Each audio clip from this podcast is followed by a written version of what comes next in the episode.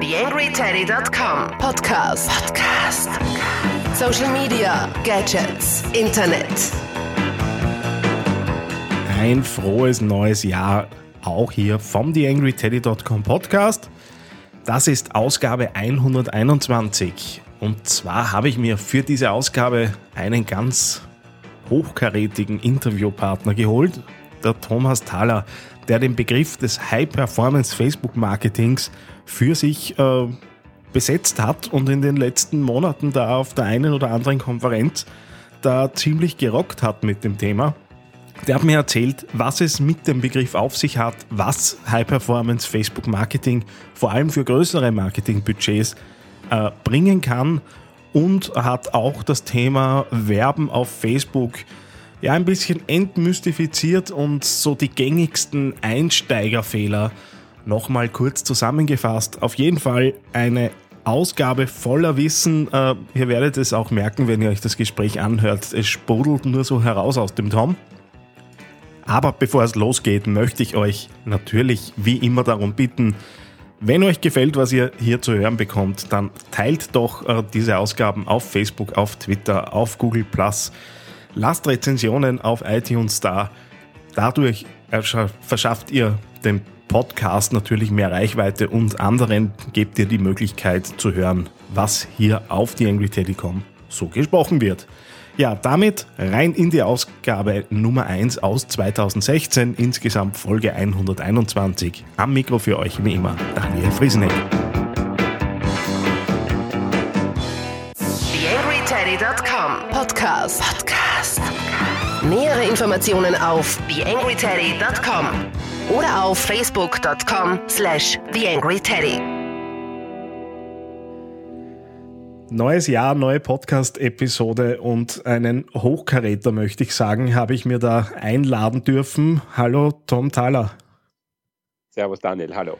Ähm, du hast ja einen sehr guten Ruf, auch über die österreichischen Grenzen hinaus. Äh, trotzdem vielleicht ganz kurz, äh, was von dem vielen, was du machst, machst du im Moment?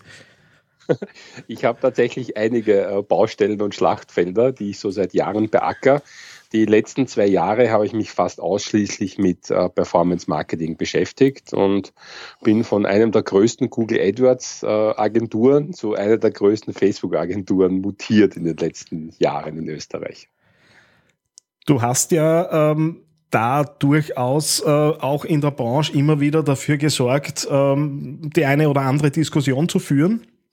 Und äh, in letzter Zeit, und das ist ja auch der Grund, warum ich dich äh, eingeladen habe heute, ganz speziell äh, hast du das Thema, und ich muss es jetzt wieder ablesen, weil ich es ständig in der falschen Reihenfolge sage, High Performance Facebook Marketing.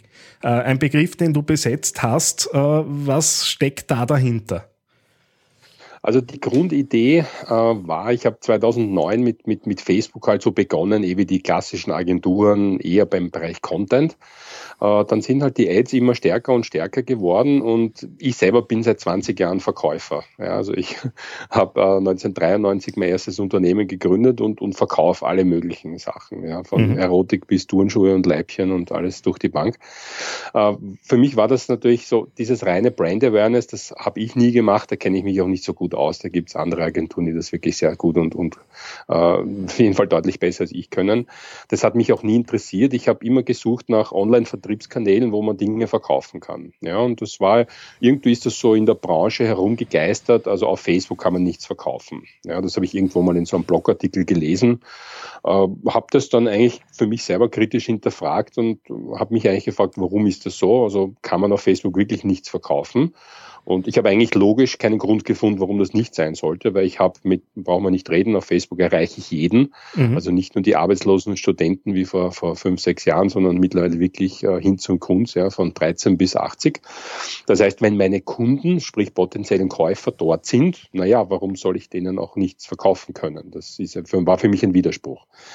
Na, dann habe ich mir so ein bisschen die, die Tools angeschaut, was es, was es da halt so gibt und um, ähm, habe eine ganze Reihe von Werbeformaten gesehen, die durchaus äh, interessant und, und vielversprechend ausgeschaut haben. Ja, von Video-Ads, normale Link-Ads und Facebook bietet ja dann eine ganze Reihe von verschiedenen äh, Werbemitteln und Werbeformen an. YangryTeddy.com Social Media Podcast. Sorry für die kurze Unterbrechung. Wir hatten leider bei der Aufnahme unseres Interviews an dieser Stelle ein kleines technisches Problem. Aber geht schon wieder weiter. TheAngryTeddy.com Podcast. Podcast. In, in dem Marketing Source Code, wo du äh, von Facebook halt, äh, alle Schnittstellen im Source Code zur Verfügung gestellt bekommst. Und so eine kleine Anekdote, es gibt eine ganze Reihe von Funktionen, die in der deutschen Dokumentation gar nicht existieren. Die gibt's nicht, angeblich. In der englischen Dokumentation haben sie zwei Parameter und im Source Code sind aber fünf Parameter. Okay. Also du kannst ungefähr vorstellen, auf diesem Level musst du da anfangen. Du kannst nichts lesen. Bei Facebook selber gibt man da keine Auskunft. Der wirkliche Durchbruch äh, war eigentlich, ich war dieses Frühjahr, also letztes Jahr 2015, auf der Facebook Hausmesse in Kalifornien und dort ist vorgestellt worden, dass die äh, Marketing API für jedermann zur Verfügung gestellt wird. Mhm. Bis dato war das sehr kompliziert. Du hast Marketing-Partner sein müssen. Da gibt es in, in Österreich nur eine Handvoll, die das sind. In Deutschland sind es halt zwei Handvoll, aber viel mehr Agenturen haben das nicht können. Ja, und Facebook hat vor einem Jahr das drastisch vereinfacht. Das heißt, du bist mit einem Klick bist du sogenannter Facebook Developer und hast damit Zugriff auf alle Schnittstellen, die Facebook anbietet. Und das sind eine ganze Reihe von verschiedenen. Ja, und nachdem ich von der, von der Google-Welt eigentlich äh, gekommen bin oder respektive komme, äh, bin ich halt gewohnt, das sehr hoch zu automatisieren. Ja, das ist ein, Kampagnenmanagement mit der Hand zu machen, ist, ist, gestaltet sich als schwierig. Jeder, der schon mal den Werbeanzeigenmanager von Facebook verwendet hat, äh, kann das sicher bestätigen. Du brauchst für jede Änderung, das dauert immer ein, zwei Sekunden, bis sich das Bild neu aufbaut. Also das ist alles sehr mühsam, wenn du in, in Masse arbeitest, ja. Und mit Masse meine ich tausende Kampagnen gleichzeitig online. Wenn du das mit der Hand in den Werbeanzeigenmanager machen willst, da kommst du ja vor lauter Klicken äh, gar nicht weiter. Ne? Gut, das ist Dann natürlich wenn ich da kurz, kurz reinrutschen rutschen darf, äh, natürlich dies, diese Hochautomatisierung, äh, wie viele Kunden in, bleiben wir in Österreich, äh, gibt's äh, aus deiner Sicht, die eben wirklich, nur um das Ganze in Relation wieder zu rücken, äh, die, die eben auf diese Hochautomatisierung deiner Meinung nach zurückgreifen müssen, weil es einfach sonst äh, nicht mehr wirklich machbar ist? Also ich kenne die meisten der ganz großen Werbekonten, also die wirklich äh, Geld in die Hand nehmen und von denen machen es vielleicht ein, zwei Handvoll. Mehr sind es in ganz Österreich nicht. Mhm. Ja. Weil einfach der, das technische Know-how muss entweder da sein oder du musst es zukaufen, eh, wie immer im Leben. Also entweder du kannst das oder du musst das kaufen. Ähm, ja, haben ist, ist schwer. Es gibt wenig, wenig Leute, die sich mit sowas auskennen. Und es, man muss natürlich auch einschränken, es macht erst ab einer gewissen Budgethöhe, macht das Sinn. Ja, also wenn du jetzt als, als, als Hausnummer 100 Euro am Tag äh, für Werbung ausgeben möchtest auf Facebook, dann würde ich mich nicht mit so, so Sachen beschäftigen, weil die quasi mehr Geld fressen, als du mhm. selber ausgeben möchtest. Ja. Also sowas macht Sinn, äh, ab einem Tagesbudget von 500 Euro in etwa am Tag äh, bringt das was. Was bringt das, kann man auch leicht in, in Zahlen äh, festmachen. Es ist eigentlich einfach eine ganz einfache Sache. Äh, am Ende des Tages dreht sich alles um die Kosten pro Konversion oder die Kosten pro Klick, je nachdem, mhm. wie gut dein äh, Monitoring und dein, äh, dein Controlling aufgebaut ist. Das heißt, was kostet dich die Akquise von einem neuen Kunden für dein Produkt oder Dienstleistung? In Euro ausgedrückt. Ja. Mhm. Ähm, das setzt du dann, in, in, der Regel wird das in Relation zum Warenkorb, sprich zum Umsatz. Ja, also du Darum spricht man halt von Akquisekosten zwischen 10 und, und 30 oder 50 Prozent des Warenkorbwertes. Ja, kommt ein bisschen auf die Branche natürlich drauf an. Wenn ich Turnschuhe verkaufe, ist der Akquisepreis niedriger, als wenn ich ein teure Autos verkaufen möchte. Ja. Mhm. Und die zweite Variante ist der klassische Cost per Click, den kennen wir aus vielen anderen Online-Marketing-Systemen. Ähm, ja, und um, um den dreht sich alles. Und wenn ich es schaffe, mit einem ohne dass du dein Budget erhöhen musst, äh, viermal so viel Traffic abzuziehen oder umgekehrt gesagt, äh, dass du den gleichen Traffic mit einem Viertel des Budgets erreichst, mhm. dann hast du die, habe ich die Sache gut gemacht. Ja. Und nichts ist transparenter als die Arbeit von einem Performance-Marketer. Also ich kann mich da hinter nichts verstecken, weil der, der, der, Kunde hat ja sein eigenes Werbekonto, der hat die Statistiken, ja, die sind auch nicht fälschbar. Die Verkäufer sind auch nicht fälschbar. Also äh, schlussendlich ist meine Arbeit zu 100 Prozent transparent und auch einsichtig wichtig für den Kunden. Ja.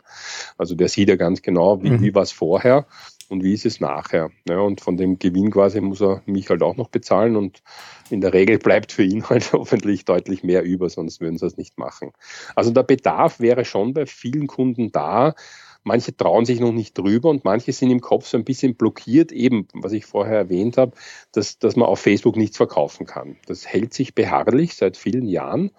Äh, wird natürlich, das sage ich jetzt ein bisschen boshaft, von den Brand Awareness Agenturen natürlich gepusht. Die sagen, wir wollen gar keine Verkaufskampagnen, sondern wir wollen Markenaufbau und ja, so die, du kennst das eh, die Soft Skills und. Natürlich, ich, ich weiß ja auch, was ich selbst so erzählt habe, damals noch als Berater, äh, und äh, die Frage ist halt nach wie vor, äh, also natürlich hat sich Meinung verändert und natürlich äh, darf sich da auch, äh, je länger Facebook äh, jetzt auch ein Massenmedium ist, äh, dürfen sich natürlich auch die, die Wege verändern, die da genommen werden.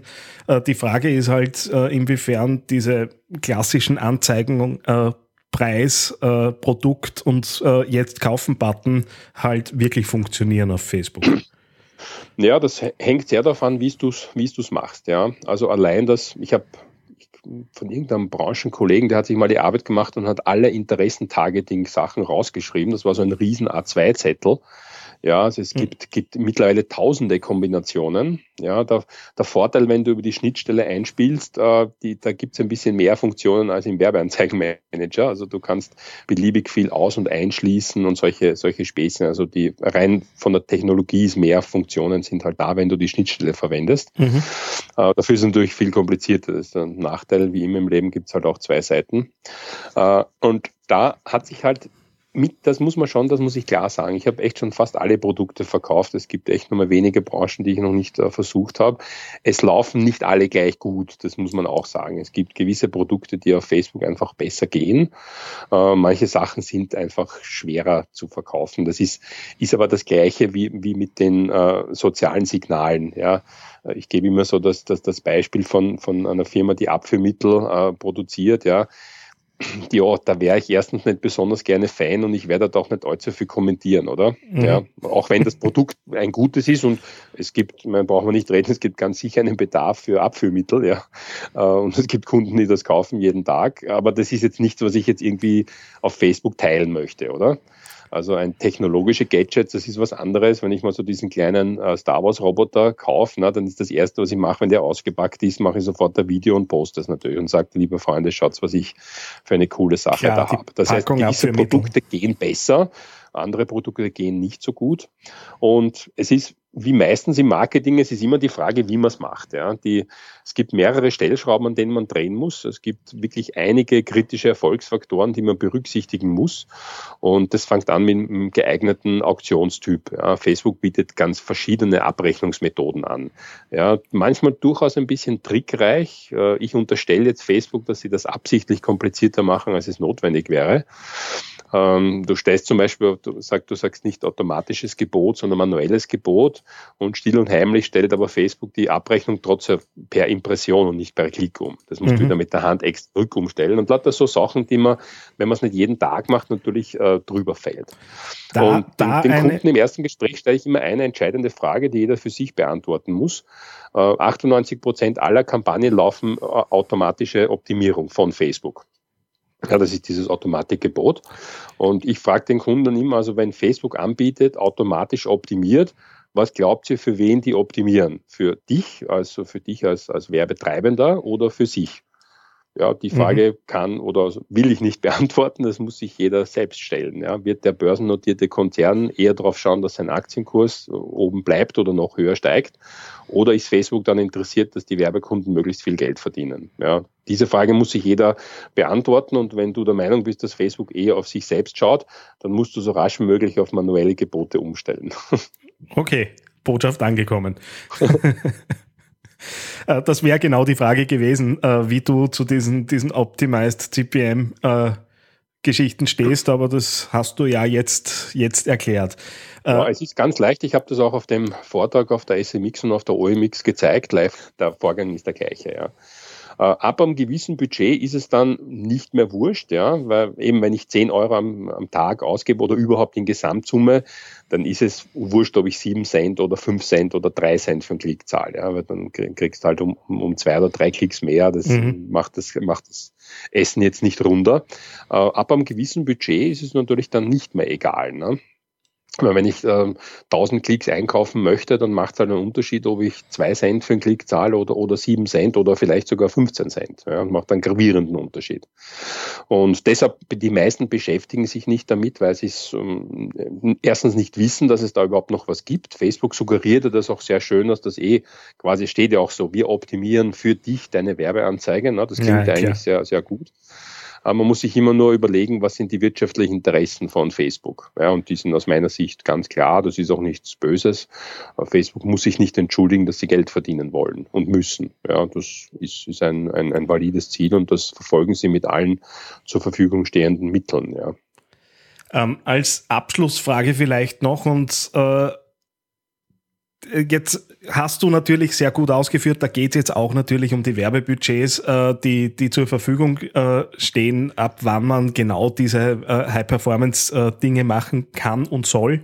Äh, was ist so dein Tipp für die, für die Nicht-Techniker, die halt mit Power Editor und Co. arbeiten? Äh, worauf würdest du da besonders Wert legen, wenn du Kampagnen für Kunden äh, eben mit diesen Tools zusammenstellen würdest. Mhm. Der Power Editor ist schon mal ein wirklich ein gutes Stichwort, den auf jeden Fall empfehlen. Auf keinen Fall den Werbeanzeigenmanager verwenden, ja, der einfach sehr langsam und sehr mühsam ist. Beim Power Editor lädst du zuerst das Werbekonto runter, dann kannst du offline arbeiten, das geht sehr schnell.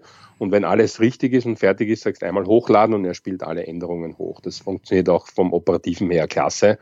Du kannst zum Beispiel, wenn du im Zug sitzt, kannst du das einmal runterladen wir kennen alle die Weststrecke, ne? wenn du von Salzburg nach Wien fährst, da ja. bricht das Internet so alle, alle eineinhalb Minuten ab. Ja? Also da ist es sehr hilfreich, offline zu arbeiten. Und wenn alles funktioniert, kannst du es hochspielen. Äh, zwei Anfängerfehler, die die meisten machen, kann ich kurz erwähnen. Das eine sind überlappende Zielgruppen. Äh, Facebook äh, suggeriert, wenn du quasi in, in einem Ad-Set, also in einer Werbeanzeigengruppe, dass du dort alle möglichen Sachen ausprobieren kannst. Bitte beachten, wenn du die gleiche Zielgruppe in mehreren Ad-Sets gleichzeitig verwendest, konkurrierst du selbst. Das heißt, du bietest dir selbst den CPC hoch.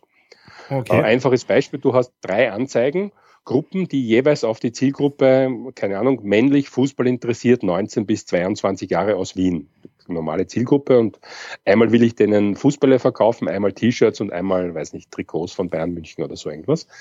Äh, und die lasse ich gleichzeitig laufen. Die konkurrieren gegeneinander. Also du konkurrierst nicht nur mit okay. deiner Konkurrenz, sondern auch mit dir selbst. Ja, das nennt man überlappende Zielgruppen, ist ein Anfängerfehler, den ganz viele machen. Die wundern sich dann, dass beim Automatikgebot, dass halt wirklich total schlechte Werte rauskommen. Das liegt in ganz vielen Fällen genau an dem. Ja, das wird irgendwie, die probieren halt verschiedene Sachen aus. Äh, man nennt das in der Fachsprache Mutationen einer Werbekampagne. Das ist mhm. eine gute Sache. Das sind die klassischen AB-Tests, die man ja auch von der Konversionsoptimierung auf Webseiten kennen.